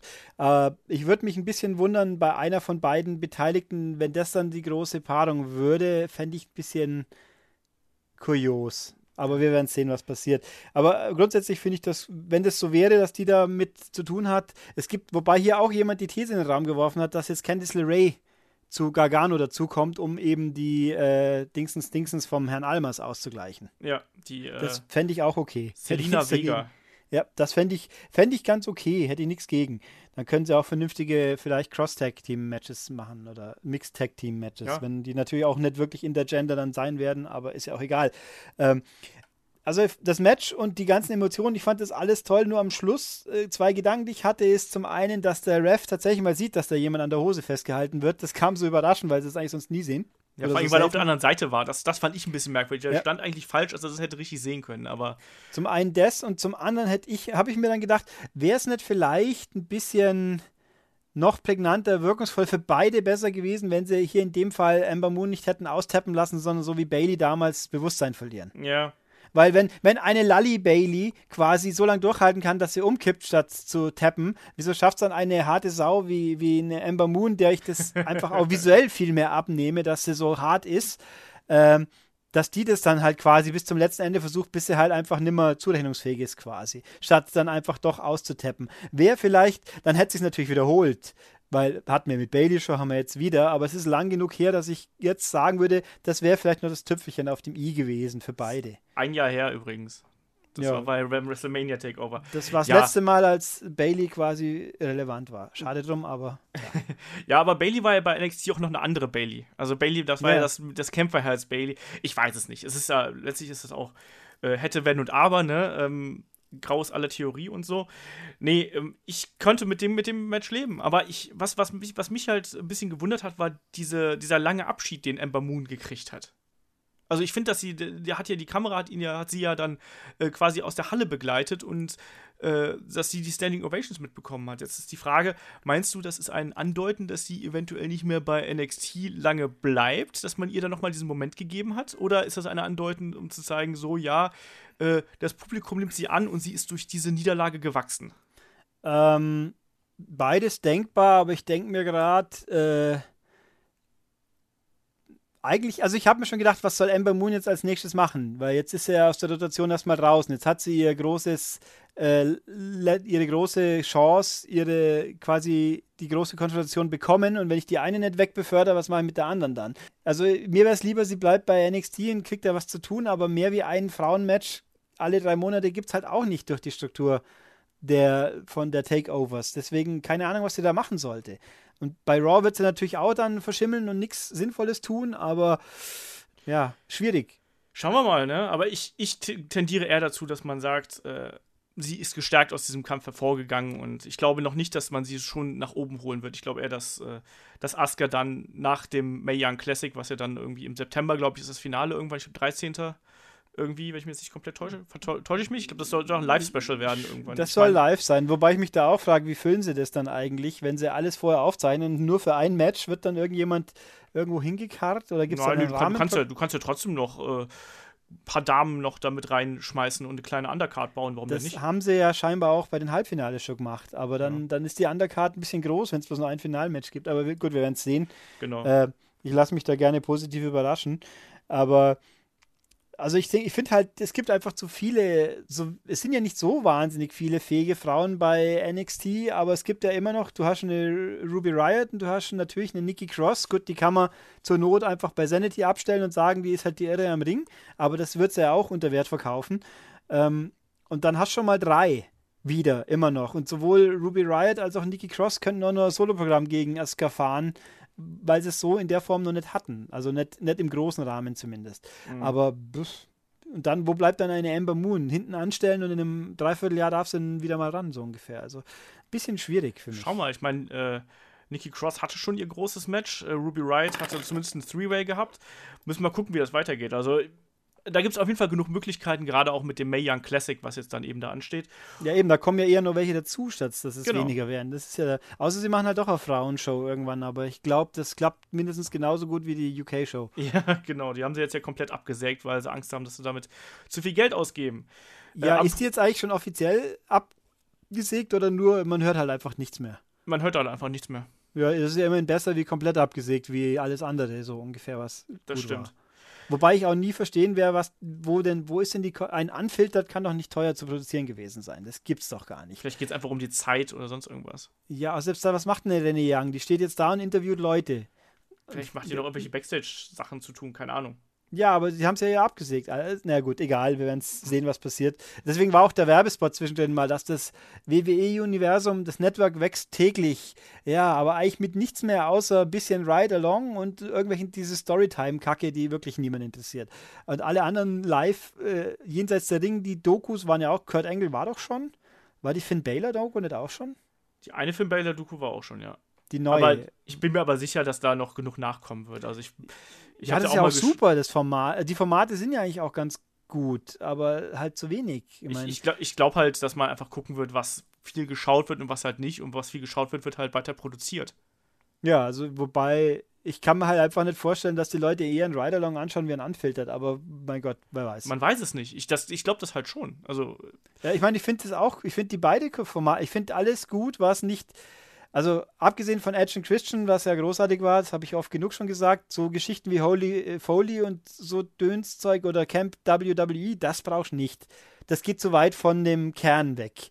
Aber alles, wo Wrestler noch im Mittelpunkt stehen und nicht Wrestler in ihrem Privatleben, wie sie blöd schauen, ähm, oder Christbäume sammeln oder weiß der Henker was, ähm, das finde ich super, aber da haben sie halt leider auch vieles davon jetzt entsorgt. Auch die, die, die Bradshaw-Interviews, die JBL-Interviews, mhm. die waren doch eigentlich auch super und die gibt es jetzt auch nicht mehr. Und die können auch kein Geld gekostet haben, das gibt's nicht. Da sitzen Leute zwei Stunden lang und reden miteinander. Das kostet kein Geld, sowas. Man, aber, man weiß nicht genau, wie die Verträge sind, ne? Ja, klar, aber. Also, wenn, ja. wenn du dann sagst, hier, wir haben noch ein, noch ein zusätzliches Format, was du betreuen musst, kann ich mir halt schon vorstellen, dass dann auch ein äh, JBL dann sagt: Hier, komm, da liegt erstmal 100.000 Dollar mehr auf den Tisch oder so. Ja, ich denke mal halt in dem Rahmen, naja, egal, wir wissen, wir stecken nicht drin, es ist so, wir müssen es akzeptieren. Oder JBL sagt, ich habe zu wenig Zeit, ich muss an die Börse. Na, der hat ja gesagt, er ist traurig darüber, dass sie es eingestellt haben. Das hat man ja lesen können. Aber so wie halt auch Brian und äh, Young traurig waren, dass ihr Talking Smack weg ist. Aber, mei, Ja, naja. bin ich auch traurig, es war cool, aber egal.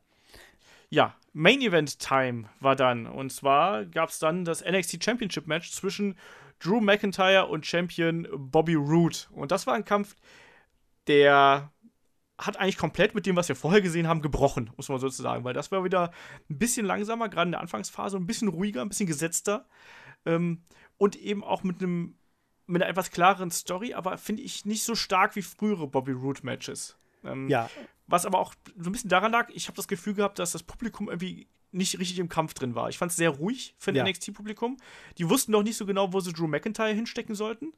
Und klar, ein Bobby Roode, der ist halt glorious, ne? Und den feuert man an, aber irgendwie ist er trotzdem der Böse, ne? Und irgendwie war, hat das, war das eine Konstellation, die die Leute nicht emotionalisiert hat und dadurch ist der Funke auch zum, zu mir aus dem Fernsehen nicht übergesprungen. Also ja, das es war ersch erschreckend ruhig, so gerade im hinteren Teil. Lange Strecken sehr ruhig für ein NXT, äh, für ein Takeover auch. Da, das, das war jetzt fast so eine Stimmung wie bei den meisten Wegwerf-Matches in den, in den großen Pay-Per-Views. Gefühlt. Also, ich habe mich auch gewundert, ist es da ruhig. Also, und irgendwie, es war einfach zu lang. Dieses, also das, ich meine, NXT-Matches neigen dazu ja gerne länger zu sein, wie das typische WWE-Match. Dieses Match hätte ein bisschen, bisschen kürzer schon vertragen können. Ähm, und ich weiß auch nicht, ich meine, auch hier hat man mehr verkauft. Drew McIntyre ist so das Badass jetzt durch seine Sachen, die er von außen in seiner Zeit außerhalb der WWE, was ja offensichtlich stimmen mag, aber da fehlt mir ein bisschen so der Bezug. Bobby Roode, äh, wenn ich mal mit mir ehrlich bin, finde ich, waren seine Matches nie wirklich prickelnd, aber der Charakter ist halt so unfassbar cool oder wirkungsvoll, dass es viele Sachen äh, damit aufwertet, obwohl die Match, sein Matchstil an sich jetzt nicht so der spektakuläre ist. Ähm, also ich muss auch sagen, ganz doof, mich hat am Anfang rausgenommen, wie sie sich gegenübergestanden sind. Mhm. Weil auch Drew McIntyre hat irgendwie ausgeschaut, als ob jemand bei Photoshop plus 115% geklickt hat. der, der, der wirkt einfach, der hat, da, Bobby Roode hat ausgeschaut wie ein Zwerg. Ja. Und Drew McIntyre hat, wie groß ist er? 6, 6 Fuß 5 haben es gesagt, glaube ich. Ja, ist irgendwie 1,96 oder sowas. Also, also der ist, äh, ich habe mir gedacht, Drew McIntyre ist das, was Big Cass sein sollte. also er wirkt imposanter, obwohl er kleiner ist. Er kann auch was und er kann auch einigermaßen reden. Also Ja. und er ist halt eine harte Sau, so ein äh, bisschen äh, oder schon mehr so. Äh, aber wie die sich dann gegenüberstanden, das hat gefühlt, das war so, ich habe gedacht, ich schaue jetzt Rey Mysterio gegen Kevin Nash oder sowas ein bisschen. Also ganz komisch. Es, es wirkt so richtig merkwürdig auf mich, diese zwei nebeneinander zu sehen, weil der McIntyre irgendwie so überlebensgroß ausgesehen hat in dieser Konstellation. Ganz Ja. merkwürdig. Aber Drew McIntyre ist auch ein Riese. Also das, das, das, das ist einem früher gar nicht so aufgefallen, als er halt eben dann noch bei 3MB war, wo er noch auch muskelmäßig ein ganz Stück kleiner gewesen ist. Ne? Aber ich habe den ja diverse Male live gesehen ähm, bei, bei der WXW, wo, er- wo er dann ja auch sehr nah ist einfach. Und du, du da kannst ja nur aus dem Fernsehen denkst du, ja, okay, der ist halt groß und schlank. Ne? Und dann siehst du und denkst so, alter Schwede, ist das ein Riese. Und hinter dem würdest du auch einfach verschwinden. Ne? Und hier war es dann auch so. Ich fand das äh, sehr beeindruckend, aber man hat das ja auch so ein bisschen in den Kampf eingebunden dann eigentlich am Anfang. Also man hat ja gemerkt, dass Bobby Roode am Anfang auch so seinen Kampfstil umgestellt hat, ähm, um eben Drew McIntyre so ein bisschen zu entkommen. Also er hat viel mehr ähm, schnelle Aktionen gezeigt, er hat häufig mal den, den Leapfrog gezeigt, ist über ihn drüber gesprungen, also aus der Ringecke. Er hat sogar Aktionen nach draußen gezeigt, also diverse Aktionen vom, vom mittleren Seil. Also ich glaube, da war ein Dropkick dabei, es war ein, ähm, ich glaube, es war ein Blockbuster nach draußen. Da war einiges dabei, wo man gemerkt hat, so, oh ja, okay, damit wollen sie andeuten, dass Bobby Roode hier in diesem Moment verzweifelt ist und dass er quasi ähm, von seiner üblichen ja, Matchart und seinem- seiner üblichen Taktik irgendwie abrückt und stattdessen eben diesen körperlich überlegenen Gegner mit Schnelligkeit und mit Technik versucht auszukontern, wäre er ja sonst eher der, ja, wie soll man sagen, der gezielte Stratege ist, der ja gerne immer so auf die Körperteile gegangen ist. Das hat hier diesmal äh, fast großteils gefehlt, muss man sagen. Ähm, ich fand das einen interessanten Ansatz, aber der Kampf hat für mich dann auch nicht so richtig funktioniert, weil irgendwie das nicht so richtig alles verkauft worden ist. Und das hat mir hi- hier eben so ein bisschen gefehlt. Und noch dazu war das Publikum nicht so richtig drin, sodass es im Endeffekt wahrscheinlich für mich persönlich die schwächste Titelverteidigung von Bobby Roode gewesen ist, weil ich die davor alle mochte. Und dieser Kampf hat bei mir nicht geklickt. Das heißt nicht, dass er schlecht gewesen ist, sondern das heißt einfach nur, dass er äh, mich nicht erreicht hat. Aber von, von den Aktionen her und von dem, was da geboten worden ist, war das ein sauber geführter und gut geführter Kampf, muss man ganz klar so sagen. Ja, also ich habe ja am Anfang gesagt, äh, wenn das schlecht, das beste Match, haben, äh, nee, das war noch vor der Aufnahme, oder? Oder war es in der Aufnahme schon? wenn das beste Match von SummerSlam so gut wird wie dieses Match, dann haben wir alle schon Glück gehabt. Es ist vielleicht ein bisschen übertrieben, aber ich sag mal so, es gibt genug Pay große Pay-Per-Views, wo ein Match von dieser Qualität wirklich ein Highlight gewesen wäre. Ja. Und hier war es halt das Schwächste für mich von der ganzen Veranstaltung, wobei es ja nicht einmal wirklich schlecht war. Es war einfach bloß das Schwächste von allen, was aber das zeigt, wie gut das Niveau insgesamt war. Ja. Ähm, und wobei auch ein Punkt, der mir wieder ein bisschen missfällt, auch ich äußere mich immer gerne über irgendwelches Finisher oder sonst was, die unglaubwürdig sind. Für mich, äh, der, die Claymore-Geschichte ist ja im Endeffekt nichts viel anderes wie ein Superkick, oder? Wenn ich, sage ich jetzt mal so doof. Es ist ein One-Legged Dropkick. Ja, oder äh, auf jeden Fall, immer wenn jemand, äh, war da das? Das habe ich den verwechselt dann mit irgendwas? Herrgott sagt. Also, wo halt im Ringeck steht und dreimal auf den Fuß stapft und darauf wartet, dass sein Gegner endlich aufsteht. Ja. Diese Moves sind stinkeblöd. Ich warte darauf, dass mein eigentlich ausgenockter Gegner endlich aufsteht, damit ich ihm nochmal einen Neid treten kann, statt dass ich ihm am Boden nochmal einen Neid trete, damit er auch wirklich liegen bleibt. Und vor allem beim ersten Mal konnte er den ja nicht setzen, weil ein Bobby, Bobby Roode so klug ist, einfach liegen zu bleiben. Ja. Also eigentlich ist das so ein Move, ist einfach total dämlich matchstrategisch betrachtet, weil wenn ein Mensch, den mache ich, wenn ich ihn überraschend ansetzen kann, so wie halt auch, wenn Seamus jetzt den anderen umstürmt mit seinem Riesenhaxen. Äh, solche Geschichten. Okay, ähm, aber hier, da, das war eben die Situation. Er liegt am Boden, der Mann ist fertig. Ich könnte ihn vielleicht pinnen, wenn ich jetzt nochmal, was weiß ich, einen Legdrop draufschläge, einen normalen oder irgendwie selbst einen, einen People's Elbow, der ja auch so beknackt ist, aber egal. Äh, aber dann, dann sage ich, hier steh endlich auf, damit ich dann nochmal einen reinhauen kann. Das ist doch. Ja. Äh, und dann, was passiert natürlich? Der andere weiß, was jetzt kommt, sowieso. Und ach, ist ein bisschen doof. Sowas finde ich einfach das nimmt mich immer ein bisschen raus, gerade bei Leuten, die sonst so mehr so ohne Schnörkel einigermaßen kämpfen. Wobei natürlich den, sein, sein Hüpfer hinaus, wo wir ja vorhin gesagt haben, wo er dann fast vorbeiküpft wäre im Root, das ist ja für einen Mensch dieser Statur auch schon erstaunlich genug. Ja, auf jeden aber, Fall. Aber ich fand eben, beim, dass du sagst ja, der ist ein, Ungetü ein Monster, wenn man so sieht, riesig, aber der ist, wenn die Maße korrekt sind, nochmal 10, 15 Zentimeter kleiner als ein Big Cass.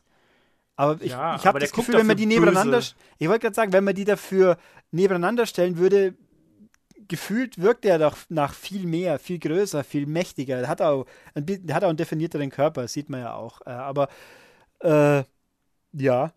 Und jetzt haben wir ihn halt und dann gewinnt er irgendwie. Und ich bin nicht so ganz sicher, was das jetzt heißt für mich. Außer, dass Bobby Roode eigentlich jetzt wegbefördert werden müsste. Ja, das ist, glaube ich, schon mal der erste Punkt.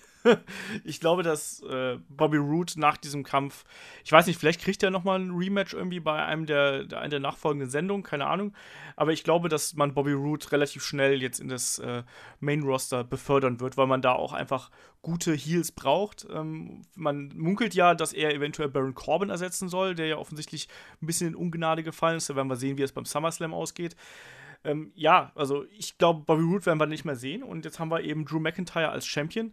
Und dann kommt ja noch das Entscheidende, was hinten dran kam. Ne? Das äh, war dann nämlich das Eingreifen erstmal wieder von Kyle O'Reilly und Bobby Fish. Und dann natürlich das Debüt eines Adam Cole, der plötzlich durchs Publikum gerannt kam. Und wenn nicht das, der eine Teil des Publikums sich schon früher umgedreht hätte und die die Kamera das eingefangen hätte, dann hätte das auch problemlos funktioniert. So war es ein bisschen. Ähm, Man hat die Aufregung gehört im Publikum. So, okay, und ich sitze auch so dann immer, okay, offensichtlich kommt da jetzt noch jemand. Mal schauen, wer ist es? Kenne ich den? Ja, und dann genau. kommt da jemand, der denkt mal, nö, ich kenne ihn nicht. Also den Namen habe ich schon mal gehört, aber hier haben wir auch genau das Problem, was wir vorhin schon hatten. In dem Fall ja noch viel mehr. Ich, ich kenne den nicht. Ich weiß, dass das ein wichtiger Name ist, aber er ist mir kein Begriff, weil ich eben als Primär-WWE-Zuschauer diesen Mann noch nie gesehen habe und er jetzt auch nicht in irgendeiner Form äh, auffällig aussieht, sage ich jetzt einfach mal. Dass Ja. ihn vielleicht schon mal irgendwo, wenn ich den mal auf irgendeiner Wrestling-Webseite in einem Foto gesehen habe, ist er mir nicht hängen geblieben, weil er halt normal ausschaut. Ja. Da kann er ja nichts für. Aber die, die Kommentatoren haben sich ja auch ordentlich Mühe gegeben, mir zu sagen, das ist jetzt ganz super wichtig und die können ja alle drei zusammen, mehr oder weniger. Äh, das war ja wohl auch der Punkt. Ja. Die haben also irgendwie Geschichte zusammen. Äh, in irgendeiner Form. Aber auch das fehlt für mich halt als Nichtwissender. Äh, und jetzt sehe ich da also, da ist ein neuer Typ, das ist eine dicke Nummer. Und ja, nu. Äh, ja, Adam Cole, ne? Adam Cole ist ja einer der, der ganz, ganz großen Indie-Darlings.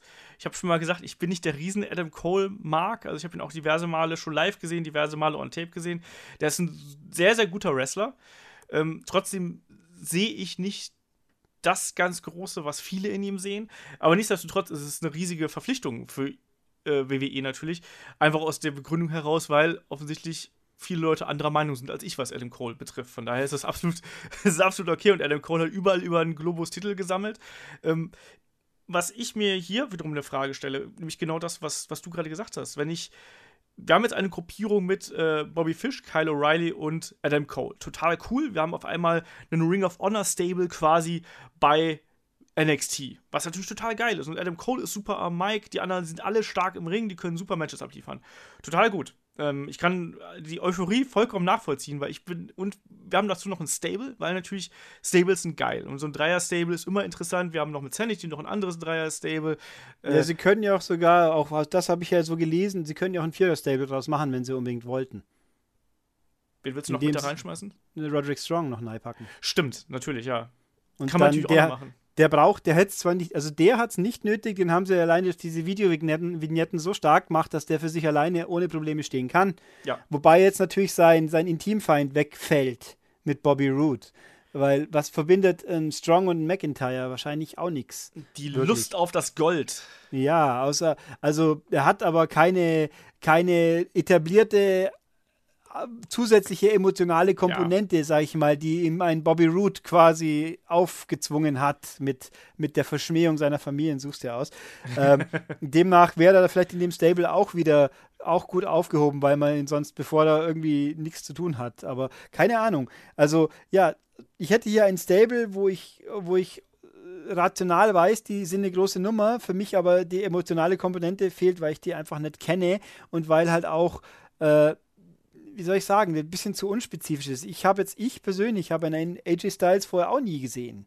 Mhm. Man, aber der hatte halt auch gleich beim ersten Auftreten einen Impact und eine Wirkung alleine, die war halt einfach, ich weiß nicht, die ist nicht vergleichbar. Und dann Samoa Joe hat auch alleine durch die Physis wieder so aufmarschiert. Äh, eine andere Wirkung. Also die werden sich ja da ich kann es nicht einschätzen. Ja, ich gehe davon ich, aus, dass die was können. Ich verlasse mich auf Leute wie dich, die mir sagen, die, die können was. aber, aber für mich hat das halt einfach jetzt hier nicht so den großen Impact gehabt. Mein Problem an dieser Stelle war einfach, dass äh, Fish, O'Reilly und ähm, Cole gegenüber einem McIntyre körperlich so extrem unterlegen sind. Das war so ein Punkt, wo, wo ich mich halt gefragt habe: so, ja, okay, jetzt kommen da halt diese drei kleinen sehr, sehr guten Wrestler und mh, mm, verhauen dann äh, den Großen. Ich finde es immer schwierig, wenn der körperlich unterlegene Wrestler dann ähm, quasi auf die Jagd nach einem Titel geht und dann auch noch als Bösewicht. Das finde ich ein bisschen schwierig. Also sehr ich ja, mich über dieses neue Stable halt freue, aber es ist für mich schwierig. Ja, das Schlussbild war auch ein bisschen komisch. So ein, ein McIntyre, der so ein riesiger Kerl liegt da so am Boden und wälzt sich so, als ob wimmernd am Boden und da stehen drei so Normalos über ihm und sagen, oh, wir haben es ihm gezeigt. So ein bisschen äh, Mengenvorteil, gut, aber es, es hat, also, dass er so, für mich hat es auch nicht so gewirkt, als ob er jetzt so kaputt sein müsste, wie er da liegt. es, es war ein bisschen komisch, so nach dem Motto, ich muss jetzt verletzt spielen, weil es die Story erfordert, aber es kam nicht nicht überzeugend genug rüber, sag ich jetzt mal. Für ja. mich gefühlt. Aber äh, also ich, das war jetzt mehr so ein interessiertes Zusehen wie ein Mitle Miterleben des ja. Wow-Effekts für mich.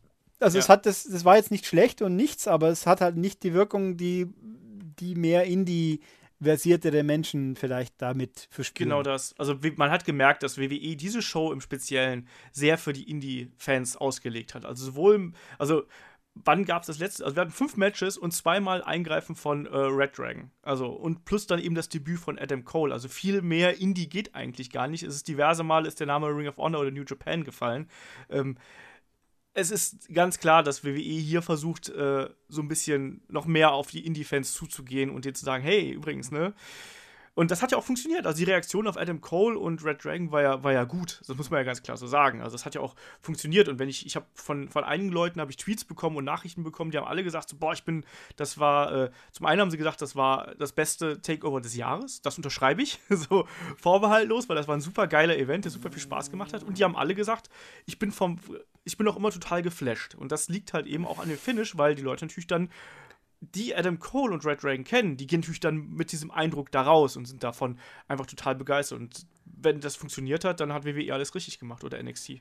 Ich überlege, ähm, ob das beste Takeover des Jahres. Also zumindest mit Sicherheit nicht der beste Schluss.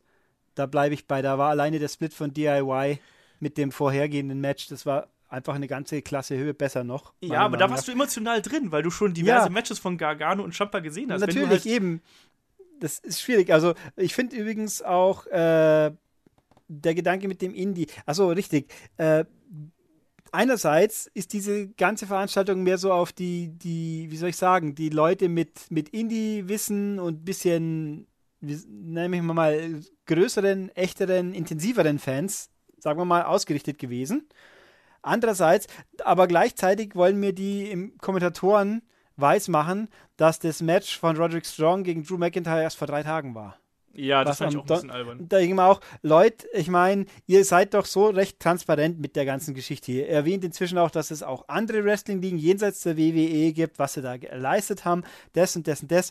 Dann tut doch bitte nicht so, dass was vor sechs Wochen aufgezeichnet worden ist, live war dann sagt ja. halt live, äh, das ist Quatsch. Das, ich weiß ja auch nicht, ob es, wenn sie es bei den Mae Young Classics auch versuchen, wo jeder Depp kapieren kann, dass das aufgezeichnet ist, weil ja vier Folgen gleichzeitig nicht live sein können, ähm, dann, dann weiß ich auch nicht. Also, da, äh, also das ja. fand ich ein bisschen fehl am Platz. Das muss nicht, das bringt ja auch, vor allem, es hat ja nichts gebracht, in keinster Form irgendwie eine Relevanz gehabt. Wenn ich jetzt sage, dann, ich sage einfach, das Match war es war anstrengend, aber nicht, oh, er hat sich hoffentlich seitdem schon wieder erholt. Ja. Oder was sie da genau formuliert haben. Es war ein bisschen, bisschen an den Haaren unnötig. herbeigezogen halt. Da hat man so ein bisschen mit der, mit der Intelligenz des Publikums so ein bisschen gespielt, weil gerade bei NXT wissen wir ja, dass es auch nicht live ist. Das ja. stimmt schon. Ähm, aber pro Fehl am Platz und ein bisschen komisch, ich kann 10 Chance beim Countout und auch dieses One Fall Gedöns. Ich kann es bald nicht mehr hören bei den Shows. Der One Fall, ja, ist wenigstens bloß einmal. Ich habe habe ich sicher auch mal irgendwann erwähnt, schon mal in einem Podcast, dass ich mal in München das Vergnügen hatte, äh, vor, hinter, vor Leuten zu sitzen, die immer tu, tu, tu, tu bei jedem yeah. Pin voll haben schreien müssen. Und das war schon beim ersten Mal nicht lustig und beim dritten Mal noch weniger lustig. Und beim zehnten Mal habe ich gehofft, hoffentlich fällt der Typ jetzt endlich auf seine Fresse und hat nichts mehr zu sagen. Aber ich meine, das waren mehrere, deswegen dagegen reden, habe ich mir gedacht, der, der typische so aufgehypte Wrestling-Fan, der findet es sicher nicht gut, wenn ich sage, halt die Fresse, Arsch. Dann, dann kriege ich am Ende noch einen Dropkick. Nee, also, ja, solche, ich meine, wenigstens scheinen sie nicht Wort die ganze Zeit. Ja, aber ich finde es trotzdem, trotzdem nervig, gerade bei dem Countout finde ich so. Aber das, ich, ich habe schon diverse Male Monologe über Chance gehalten. Das muss man jetzt ja, nicht wieder aufleben lassen. Lass mal noch ganz kurz hier das, das Fazit zum Event machen. Also, ja. ne? Auf einer Skala von 1 bis 10, von 1 bis 5 Sternen, was auch immer deine Lieblingsskala ist, äh, wie würdest du diesen Event bewerten? Ich sag mal 4 von 5, weil wir noch ein bisschen Luft lassen müssen, weil halt eben das Main Event nicht nicht der Höhepunkt war. Okay. Das, der Höhepunkt war eigentlich der Anfang. Das ist natürlich ein bisschen, also bei anderen ist aber nicht so schlimm, weil bei zweieinhalb Stunden und wenn der Rest nicht deutlich abfällt, reicht es ja auch. Bei anderen Shows mag es das anders sein, aber nee, ich glaube, vier von fünf ist eine schöne, Zahl oder Sternesumme, die man vergeben kann. Ich gehe da mal ein bisschen höher. Ich, ich würde da mal viereinhalb Sterne vergeben, auch wenn ich ja Sterne nicht mag. Aber ich fand, das war ein ganz, ganz, ganz, ganz hervorragender Pay-Per-View. Ähm, ich hätte vielleicht die Match-Anordnung ein bisschen anders gesetzt, ähm, weil einfach so der, der Main-Event dann eben nicht der absolute wrestlerische Höhepunkt war, der auch von der Stimmung her nicht ganz so hingehauen hat. Ich glaube, man hätte da, da hätte man auch noch ein bisschen mehr rauskitzeln können. Aber ich glaube, man hat vielleicht auch die Reaktionen auf McIntyre ein bisschen überschätzt. Ähm, und das ist auch das Einzige. Ansonsten war das ein, ein Event, von, bei dem fünf, äh, Quatsch, bei dem drei von fünf Kämpfen absolut abgeliefert haben, die absolut top waren, die mich total mitgenommen haben.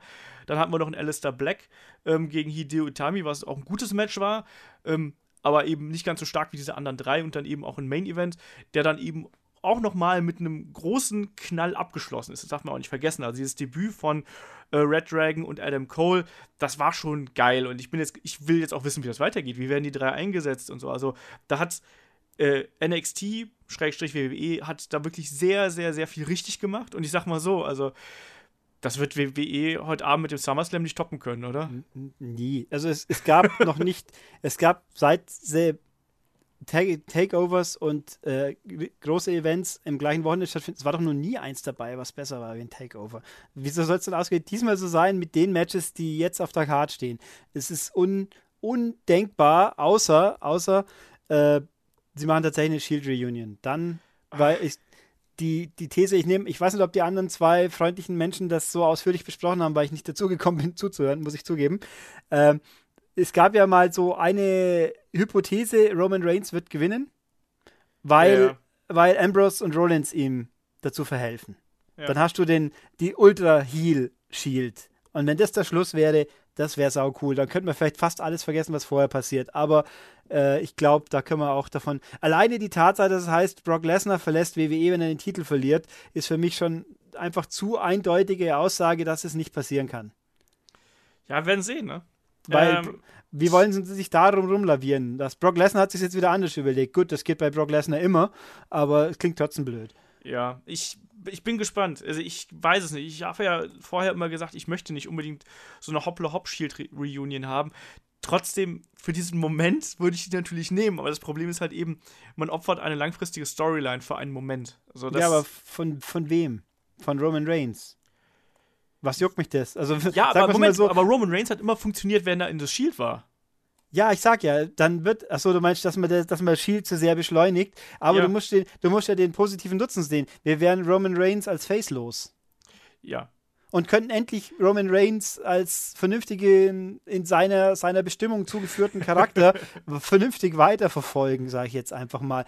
Dann interessiert sich jeder wieder für Roman Reigns. Ich meine, außer Roman Reigns gegen Braun Strowman wird von Braun Strowman ver, verprügelt, ist die einzige andere Storyline, die cool ist.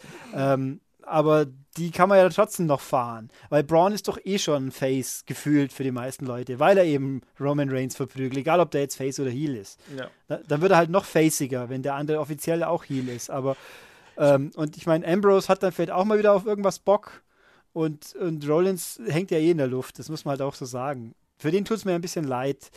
Oder gibt es eigentlich eine Diktion, dass auf dem WWE 2K, äh, 2K-Cover nur Heels, äh, nur Faces drauf sein dürfen? Nee, oder? Weiß ich nicht, aber vermutlich schon.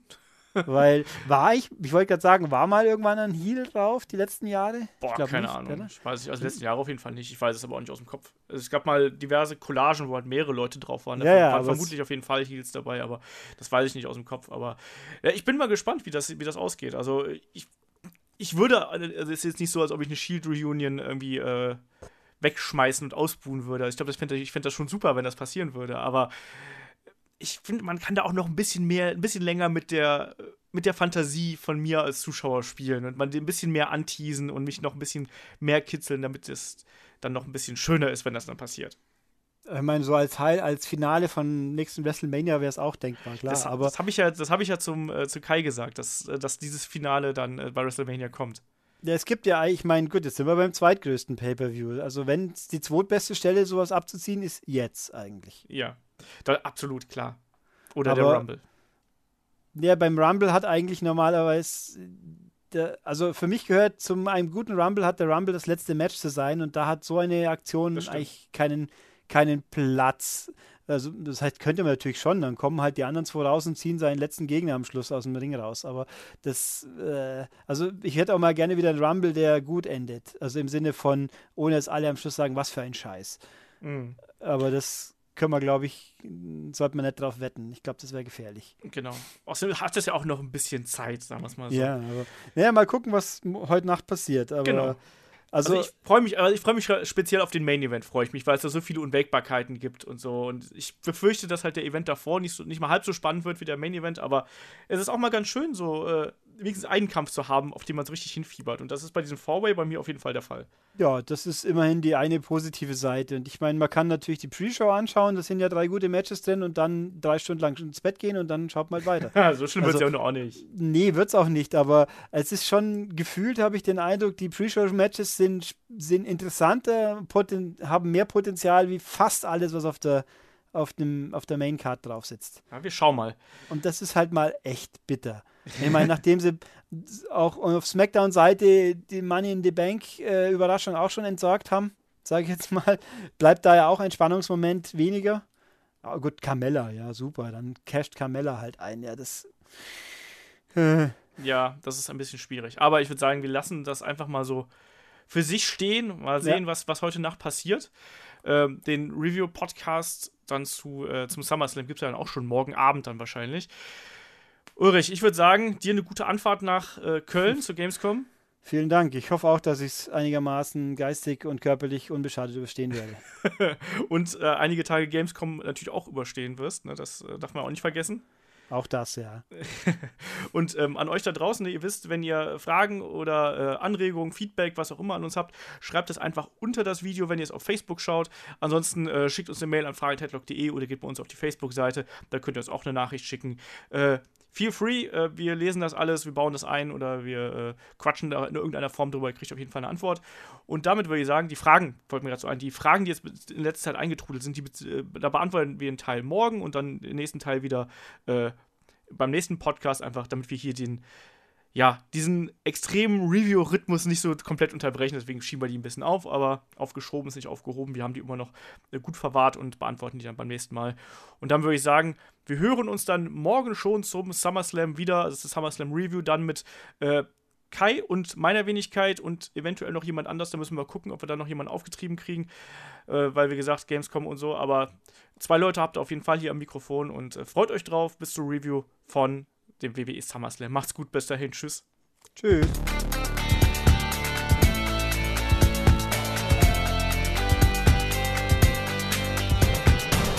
Headlock, der Pro Wrestling Podcast.